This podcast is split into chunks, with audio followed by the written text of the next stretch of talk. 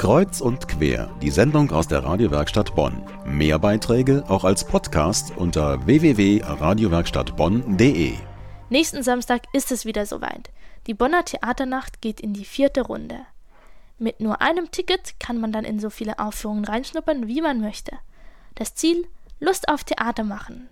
Gerade jetzt, da die Stadt Bonn über massive Kürzungen bei der Kultur nachdenkt. Mit am Start sind natürlich die bekannten großen Bühnen, aber auch kleine, wie zum Beispiel das Theater Die Pathologie. Mit nur zwei Schauspielern auf der Bühne und durchschnittlich acht Zuschauern sitzt man in diesem kleinen Theater praktisch immer in der ersten Reihe.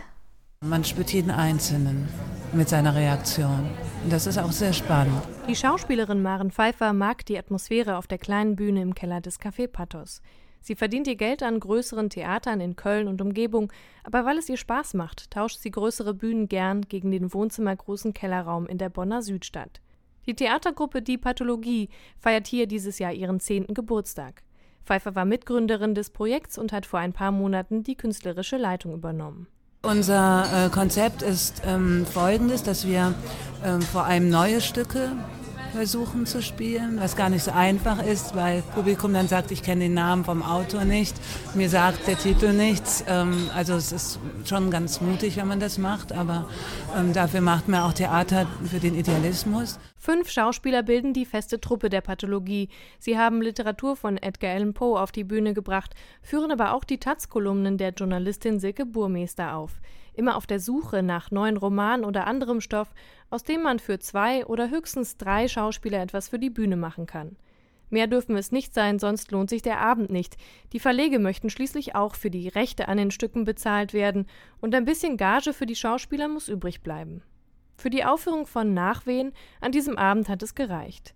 Sechs Frauen und zwei Männer warten um kurz vor acht unten vor den Toiletten. Viel Platz ist nicht.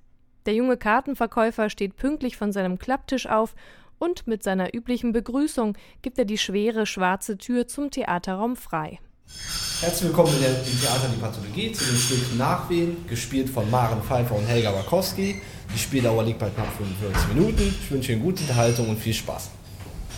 Die Zuschauer schleichen sich zu den schwarzen Holzstühlen am Rand, vorbei an der Schauspielerin Helga Bakowski, die schon in ihrer Rolle als knallharte Managerin im Raum sitzt.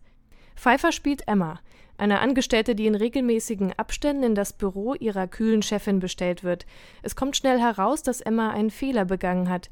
Sie hat gegen den Arbeitsvertrag verstoßen, sie hat sich unerlaubterweise in ihren Kollegen Derek verliebt. Liebesbeziehungen werden am Arbeitsplatz aber nicht geduldet. Ihre Chefin nimmt daher bei jedem Treffen ein weiteres Stück von Emmas Privatleben auseinander. Ja, bitte setzen Sie Danke, danke. Äh, ich dachte, Sie möchten vielleicht wissen, dass sich die Situation geklärt hat. Ich habe mit Darren gesprochen und er hat zugestimmt, dass nichts Romantisches oder Sexuelles zwischen Ihnen vorgefallen Oh, ist. okay. Ja, nur damit Sie das wissen. Ja, dann kann ich jetzt mit ihm reden, ja? Und lieber nicht im Büro, das ist keine gute Idee. Ja, aber wenn Sie sagen, dass alles geklärt ist, dann. Ja, ist alles in Ordnung? Ja, ja. Gut. Dann, äh, dann machen wir einfach weiter. Wenn es nichts anderes gibt. Nein. Gut, Okay. danke. Danke. Tür auf, Tür zu, Tür auf, Tür zu. Emma fühlt sich durch jedes Gespräch weiter in die Ecke gedrängt, denn die Entscheidungen über ihr Privatleben scheinen in die Hände der Firma zu gleiten.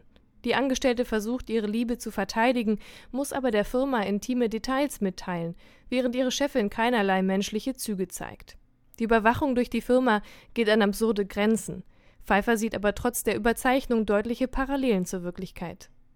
Personalspionage, da m, war gerade auch ähm, Schwange in der Zeitung, dass Telekom France, glaube ich, ähm, Paper verteilt an die Mitarbeiter, wie sie sich zu verhalten haben, wenn ihre Kollegen beispielsweise aus dem Fenster springen oder sich eine Kugel in den Kopf jagen. Und dann habe ich diese Nachwehen also bestellt und als ich es dann las und sah, wie, wie das gearbeitet ist, also wie, ähm, wie dicht auch und, und wie, wie äh, minutiös und, und wie aktuell, habe ich äh, gedacht, wir müssen das machen.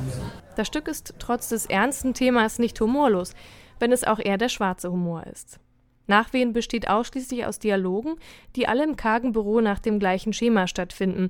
So fällt das facettenreiche Spiel von Helga Bakowski und Maren Pfeiffer umso mehr ins Gewicht. Die Pathologie hat sich mit ihren alternativen, kurzweiligen Stücken verdientermaßen zu einem etablierten Geheimtipp gemausert.